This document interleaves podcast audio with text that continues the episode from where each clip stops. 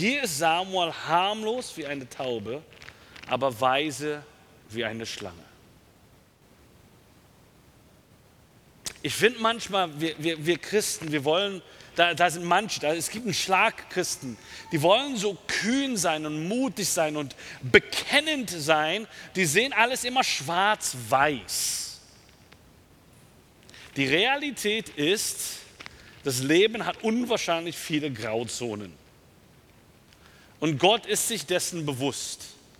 Und Gott sagt nicht in Samuel, hör zu Samuel, du bist mein Prophet, ich habe dich gesalbt und berufen, geh einfach in die Stadt rein und bam, salbe meinen Gesalbten und keine Sorge, ich schicke einen Haufen Engel, die werden dich beschützen. Nee, Gott gibt Samuel eine Weisheit, wie er in diese knifflige Lebenssituation einerseits aufrichtig handelt und zur selben Zeit ein bisschen spionagemäßig handelt. Und das ist jetzt nicht ein Aufruf zum Spionagenchristentum, aber das ist ein Aufruf, doch zu wissen, hey, wie kann ich mich weise benehmen in dem Bekennen meines Glaubens? Wie kann ich einerseits zu dem stehen, was Gott mir sagt, zu meinen Werten, in einer Zeit, wo die Welt vielleicht ein anderes Wertesystem hat, aber ohne mich unbedingt, ich sage es jetzt ganz platt, doof zu outen? Vielleicht gibt es einen weiseren Weg in der Art und Weise, wie wir uns benehmen, wie wir uns kommunizieren, was nicht einfach nur schwarz-weiß ist.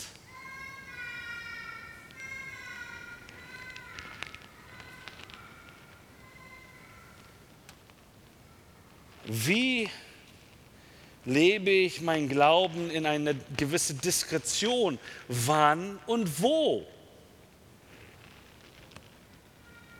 Wann ist es, wo ich mich schäme für mein Glaube und wann bin ich mutig wegen meines Glaubens? Das sind Sachen, die wir, wenn wir ehrlich sind, also ich mache sie durch, ihr vielleicht nicht. Aber ich kämpfe selber manchmal damit. Wie bekenne ich zu dem, was ich glaube? Wie kann ich es machen, dass es einerseits eine Relevanz hat ohne aber zur selben Zeit sich irgendwie nicht veraltert hört? Wie kann ich zu meinen Werten stehen und das, was, wovon ich überzeugt bin, weil, weil das der Grund ist, dass ich errettet bin, dass ich völlig verändert worden bin und zur selben Zeit, ich will, dass alle anderen Menschen diese Veränderung selber erleben, die Jesus in mir bewirkt hat. Und ich weiß, wenn ich ganz platt meinen Mund aufmache, die wollen nicht mehr mit mir reden, die wollen nichts mehr mit mir zu tun haben. Und manche Christen sagen, ja, du bist selber schuld.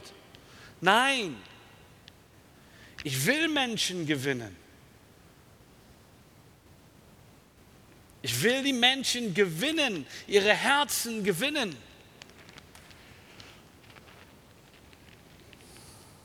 Und ich glaube, das, was ich sage, das, was ich tue, bringe ich das Reich Gottes voran oder bringe ich meine Meinung und meinen persönlichen Standpunkt voran? Ein ganz bekanntes Thema im Moment. Corona. Bringe ich meine Meinung zu dem Thema voran oder bringe ich das Reich Gottes voran? Ja, aber nein. Mag einfach Leute. Ist es unsere Meinung, was wir unbedingt vertreten wollen, dass jeder es weiß? Oder geht es mir darum, dass das Reich Gottes sich in diese Stadt, in meinem Leben, in meinem Umfeld freisetzt? Und wenn ich YouTube anschaue, ich höre viel mehr Meinung als Reich Gottes.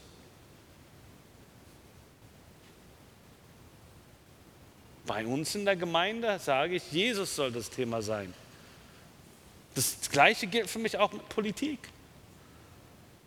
Ich bin relativ entspannt, wen die Leute wählen. Da sind manche Bibelstellen, da drin steht, verkauf alles und verteile es den Armen. Aber so kann es sein, dass man da ein bisschen links wählt. Und andere Bibelstellen, der, der wenig hat, nimmt das weg was von dem, was er hat. Und der, der viel hat, gibt es ihm. Kann sein, dass man etwas kapitalistischer wählt. Sind beides biblische Konzepte berechtigt, wenn man sie in ihrem Kontext versteht. Und ich kann verstehen, dass einer deswegen da wählt und der andere dann da wählt. Ist einer ganz richtig und der andere ganz falsch? Nein, Grauzonen. Wir wollen schwarz-weiß, weil es einfacher ist. Dann geh zurück zum Alten Testament. Da gibt es zehn Gebote. Halt dich da dran. Schaffst du nicht. Okay. Da brauchst du Jesus und Gnade. Willkommen zurück.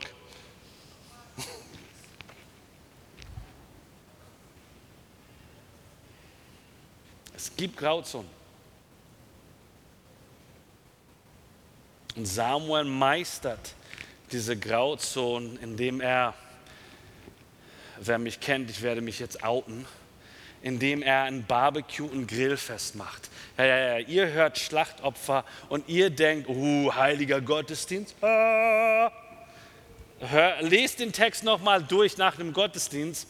Alle sitzen und warten, wann können wir endlich essen.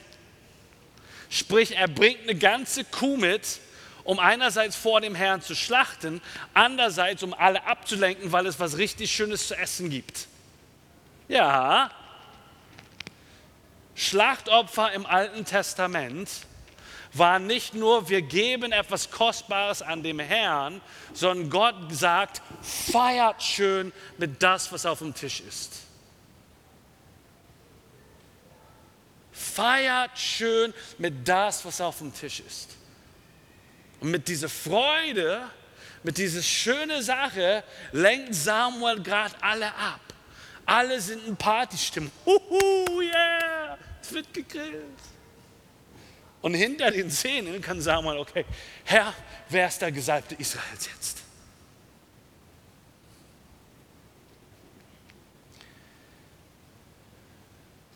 Er geht hin zum Opfern.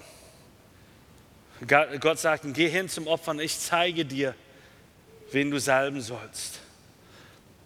Da geht er dann zu Isa hin sagt, ich will deine Söhne sehen, schnappt sich den ersten Sohn, ist ganz kurz davor, ihm die Hände aufzulegen. Da sah er Eliab an und dachte, gewiss, hier ist sein Gesalbter. Großer, starker Kerl. Wenn wir im Norden wären, wären so ein Wikinger-Typ. So wie Gideon. Nein, der ist, der, der ist hier der Gesalbte fürs Haus, der, keine Sorge. Und dann geht er durch die verschiedenen Söhne durch. Man denkt er sich, ähm, Herr, ich habe immerhin jetzt hier die Kuh mitgeschleppt. Ähm, wir sind hier nicht nur für eine Party. Ist da doch irgendjemand hier? Isai, hast du noch einen Sohn? Ach so. Hm. Ja. Da hinten, so am Feld. Weil davor hat Gott zu Samuel gesprochen, ihr, ihr, ihr Menschen, ihr schaut in eure Augen. Ihr sucht gerade den Richtigen. Gott sagt, ich schaue nicht mit dem, was ihr seht, sondern Gott schaut auf das Herz. Seht ihr, der Ruf Gottes ist verknüpft mit unserem Herzen. Der ist nicht verknüpft mit unserer Bildung oder Ausbildung. Der ist nicht verknüpft sogar mit unseren Begabungen.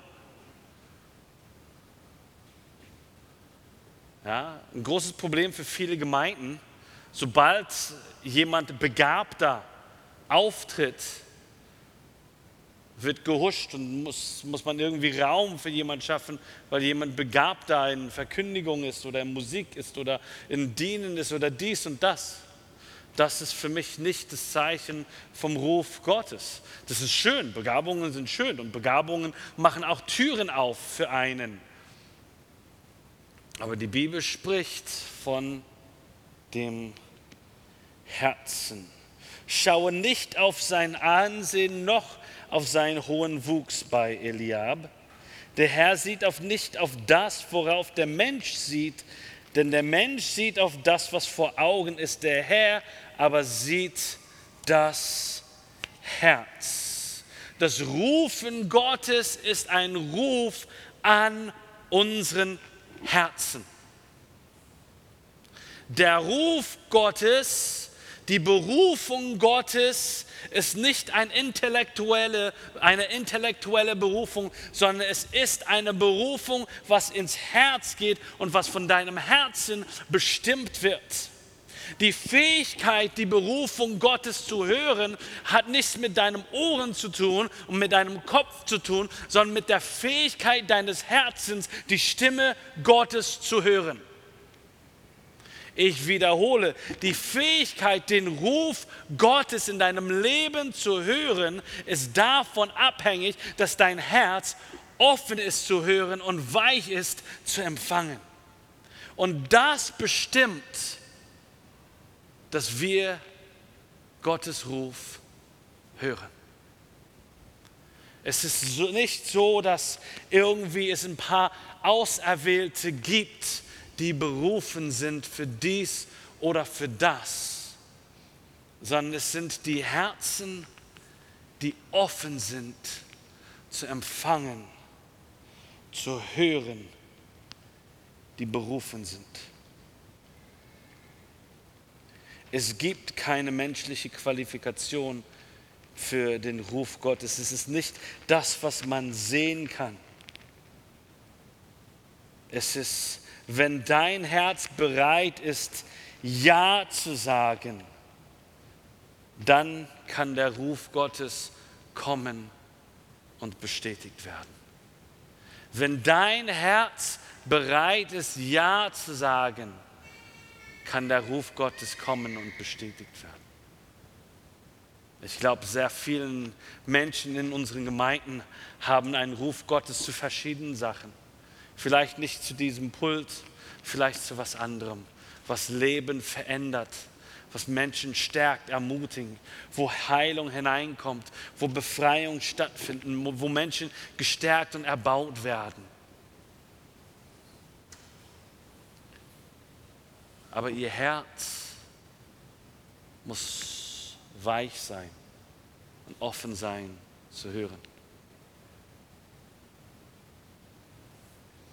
Und es ist nicht so, dass Gott sich alle Zeit der Welt einfach auf wartet und auf dich wartet und sagt, oh, wann werden die mich endlich hören?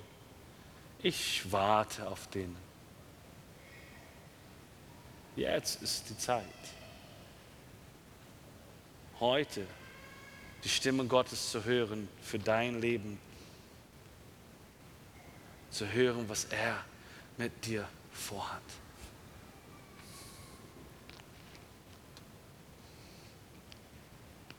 Kannst du hören, wenn er ruft? Kann dein Herz hören? Wenn Gott ruft. Es ist komisch. Samuel, der jetzt da steht vor Isais Familie, als er von Gott berufen wurde, war es in einer Zeit, wo Gott mehrmals rufen musste, weil das Volk Gottes, weil der Prophet, weil die Priester nicht in der Lage waren, nicht gewohnt waren, Gottes Stimme zu hören für den Ruf. Ein kleiner Junge liegt in seinem Bett, Gott sagt, Samuel. Er springt hoch und, und, und rennt zu Eli und sagt, Eli, hast du gerufen? Nö, nö, geh zurück schlafen. Legt sich hin, Samuel.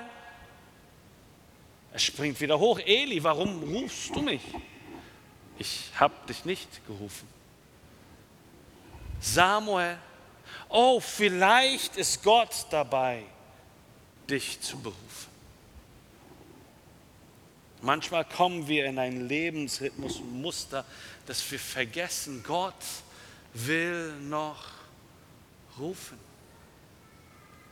Gott will dich und mich immer noch beim Namen rufen und zu sich holen, dass wir ausgerüstet werden, dass wir voller Kraft des Heiligen Geistes sind, dass wir hinausgehen in Vollmacht und Kraft und dass wir beten und sehen, dass Veränderung kommt, dass wir anderen dienen, die zerbrochen sind, die arm sind und dass sie Liebe erfahren, dass sie Trost erfahren, dass sie Heimat erfahren, dass sie Familie erfahren.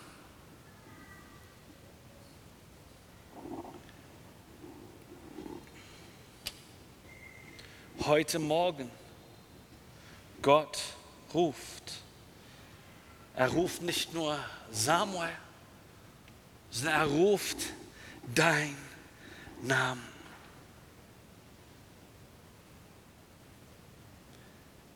Und Samuel geht durch die Brüder und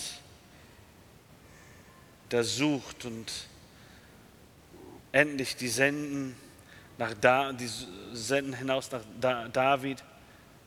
Er kommt, sie ließen ihn holen.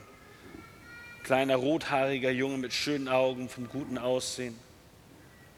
Und der Herr sprach auf, salbe ihn, denn dieser ist's. Schnapp ihn dir. Das ist der Mann, die Frau, die Gott gebrauchen möchte.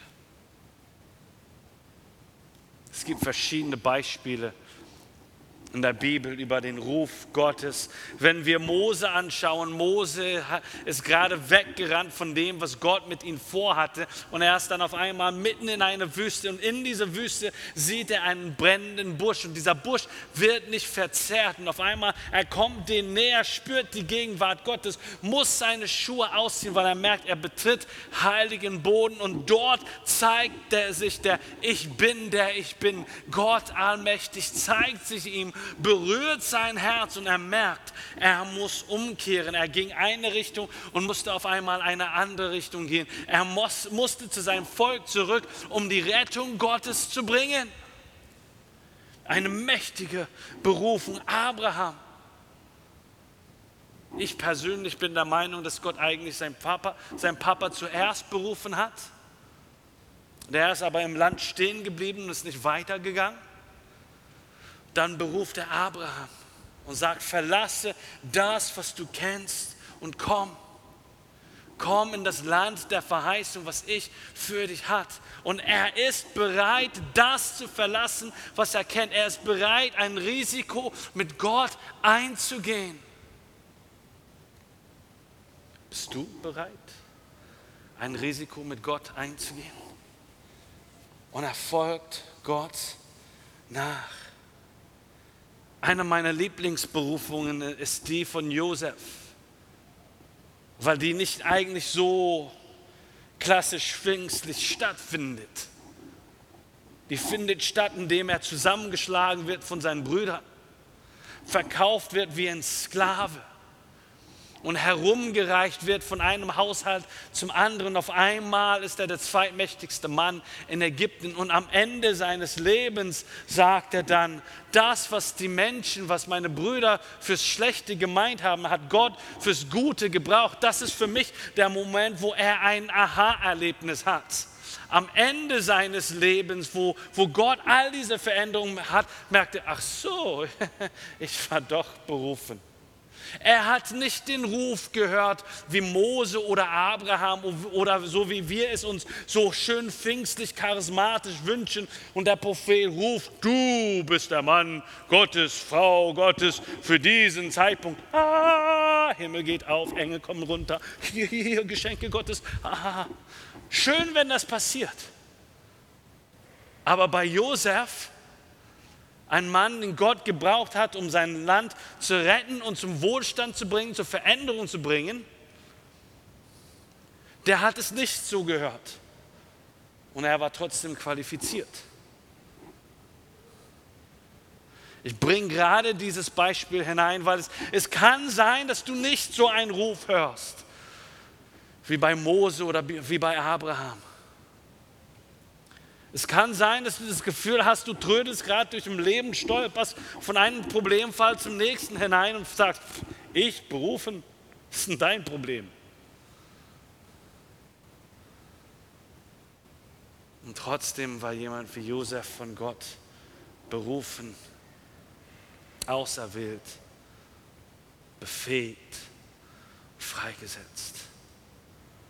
Heute Morgen, ich glaube, du bist berufen, auserwählt, befähigt und freigesetzt.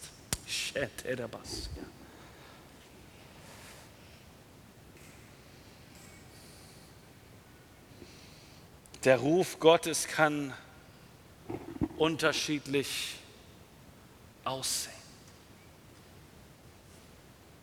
Ich war 19 Jahre alt, wollte mit Gott nichts zu tun haben, wusste, dass es ihn gibt.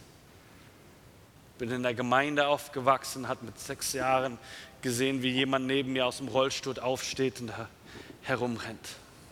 Ich wusste, Gott gibt es habe erlebt, wie unsere Gemeinde damals in Montreal, 2000 Menschen, die ganze Gemeinde betet in neuen Sprachen und ich höre hin und aus jedem Mund kommt genau das Gleiche. Das war nicht einstudiert, das war nicht erlernt, das war einfach ein Wirken der Einheit des Heiligen Geistes, wie 2000 Menschen in eine Stimme Gott angebetet haben. Die Sachen habe ich als Kind gesehen, ich ich will nicht hochmutig sein, aber ich habe nicht gezweifelt, dass es ihn gibt. Ich wollte einfach mit ihm nichts zu tun haben.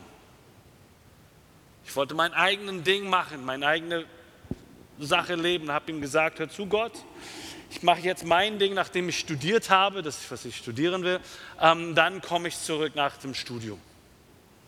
Gott war nicht so geduldig und ähm, hat mich dann mit 19 geschnappt ich weiß noch, der Gerhard Leverenz, kennen vielleicht manche, hat mich eingeladen, um in Göhlen als Übersetzer zu arbeiten. Da kam irgendeine Jugendgruppe aus Pensacola und die haben einen Übersetzer halt gebraucht. Und dann weiß ich noch, wie ich in der Bahn saß, die Regionalbahn von Berlin nach äh, Ludwigslust. Und in, ich kann mich noch erinnern, ich sitze da und in meine linke Hand war eine Bibel, in meine rechte Hand ein Gepäck. Und ich gucke auf einmal und merke, oh, ich habe meine Zigaretten vergessen ich habe meine Drogen vergessen, ich habe sogar mein Feuerzeug vergessen. Und ich habe einmal, oh oh, das ist nicht gut. Und ich denke öfters in Englisch und ich sagte, this is a setup from God. Also das ist eine Falle Gottes. Er, er, er führt mich gerade in irgendwie eine Hinterhalt, um mich für sich in Anspruch zu nehmen. Und ich komme an am Bahnhof und der Herr Gerhard, der wir kannten uns kaum, der drückt mich einfach, das war mir ein bisschen zu unpersönlich, persönlich. Ähm, also ich, ich, mein Papa ist Norddeutscher, ja, Spitzenstein aus Hamburg. Also äh, fünf Meter Abstand ist nah genug, ja. Ähm, und von dem her, ja, und trotzdem, ich bin dann mit ihm im Auto eingestiegen und der sprudelt, oh, das, das kommen 200 Jugendliche, 150 kennen Jesus nicht mal, ich wette, die werden alle zum Glauben kommen. und ich dachte, der spinnt. Und wir kommen an und er sagt, ja, guck dir den Raum an, gewöhn dich dran, da wirst du dann arbeiten sozusagen die nächsten paar Tage, dann kannst du nachher das Team kennenlernen. Ich gehe in den Raum rein, niemand ist drin, alte LPG-Raum, vielleicht waren manche schon sogar da. Alte LPG-Raum, also hässlicher geht es kaum und steril, also als DDR-Style. Und ich komme rein und ich stehe dann mitten im Saal und in dem Moment sagen, God, this life belongs to you. Gott, dieses Leben gehört dir. Ich habe nichts gespürt, nichts gehört, gar nichts. Ich wusste in dem Moment, mein Leben ist mein Leben für mich, für meine Entscheidung ist vorbei. Drei Tage später, während die Konferenz läuft, der Lobpreis, alle hüpfen herum, sind voller Glückseligkeit und Freude. Von den 150 nichtchristlichen Jugendlichen sind 150 nichtchristliche Jugendliche alle zum Glauben gekommen. Und in diesem Moment der Anbetung, da hüpfen die herum, ich bin auf die Knie, ich bin am Heulen und ich höre eine Stimme, du will, in Englisch, you will be a pastor. Und ich sagte, no, I'm going to be a banker. Äh, äh, du wirst Pastor. Und ich sagte, nein, ich will Bankkaufmann. Ähm, hatte schon ein Stipendium in den USA, internationale Wirtschaft zu studieren, eine recht gute Uni. Aber ich hatte ja gerade ein paar Tage vorher gesagt, mein Leben ist dein. Ich habe jeden Anspruch auf mein Leben, auf das, was ich will, losgelassen und gesagt, das ist dein.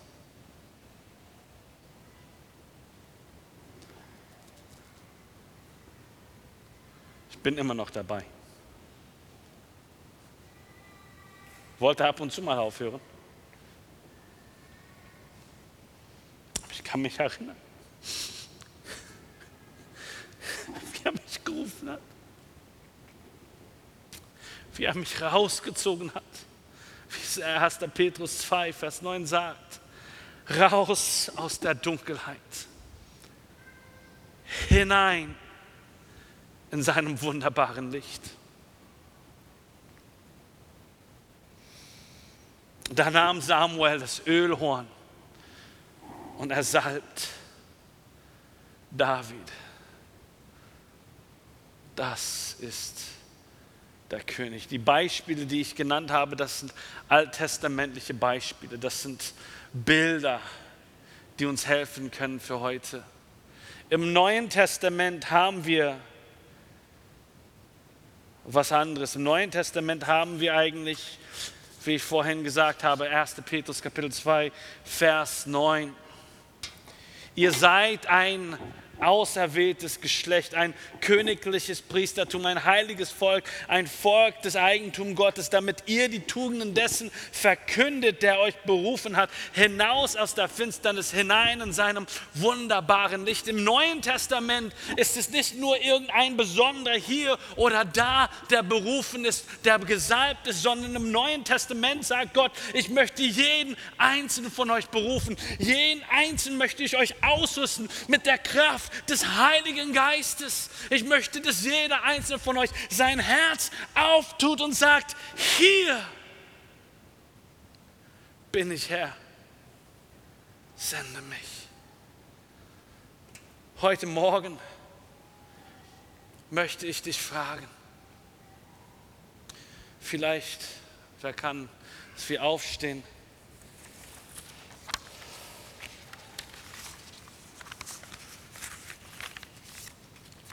Ich möchte dich fragen, ob du dich für diesen Ruf öffnen möchtest in deinem Leben.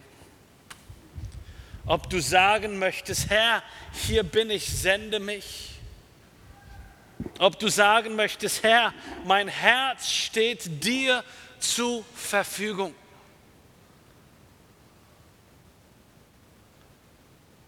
Rüste mich aus befähige mich in der Kraft deines Heiligen Geistes. Vielleicht ist es, um hier vorne zu stehen und zu verkündigen. Vielleicht ist es, im Kinderdienst zu helfen und da einfach Kindern auf die einfachste Art und Weise zu zeigen, wie herrlich Jesus ist. Vielleicht ist es, dass du nächstes Jahr bei dem Ranger Camp oder bei der, dem Ranger Wochenende mitmachst und einfach davon teil wirst.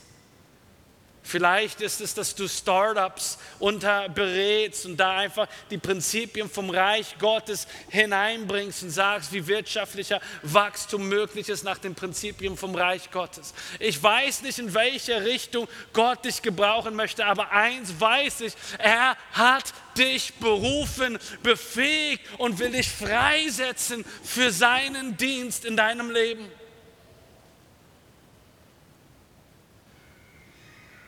Kann dein Herz heute Morgen Ja sagen? Wenn das der Fall ist, möchte ich euch einladen, einfach nach vorne zu kommen. Wir haben Platz. Wir können versuchen, in Abstand einfach nach vorne zu kommen. Das ist einfach ein Zeichen, nicht für mich ein Zeichen Gottes zu sein. Hier bin ich Herr, sende mich, gebrauche mich. Und ich sage noch ganz bewusst, vielleicht wollt ihr das nicht hören, es ist auch ein Zeichen für euer Pastor, der sehen kann, ihr seid bereit. Ich, ich sage so platt, ich weiß, das alles soll im Herzen bleiben. Nein, das, was im Herzen ist, kommt raus. Wenn der Ruf Gottes ist, darf der Pastor und die Gemeindeleiterschaft das sehen, dass du sagst, ich bin hier, ich bin bereit, Herr, dir zu dienen, ich bin bereit, diesem Pastor und diese Gemeinde zu dienen. Es geht Hand in Hand. Wenn du, wenn du schon in deinem Ruf wandelst, du darfst auch da stehen bleiben äh, oder dort bleiben, wo ihr seid. Ich will dann nicht keinen Druck aufbauen, nach vorne kommen zu müssen, überhaupt nicht. Aber wenn du merkst, da ist dieses Drängen in deinem Herzen und eigentlich bist du dem noch nicht in deinem Leben nachgegangen. Es hat geschlummert, aber du warst dir nicht sicher. Ah, bin ich wirklich von Gott berufen? Vielleicht hast du diese Berufung von Mose und Abraham gesehen, Berufung wie, wie Paulus, ja. Jesus erscheint, er kann nicht, nicht sprechen, nicht sehen. Vielleicht waren das deine Erwartungen, aber du warst eher wahrscheinlich in dieser Josef-Situation. Herumgeprügelt im Leben, geschlagen von einem Ort zum anderen, gefühlt wie in der Gefangenschaft und auf einmal stehst du irgendwie vor Menschen und denkst, hä, was mache ich denn hier?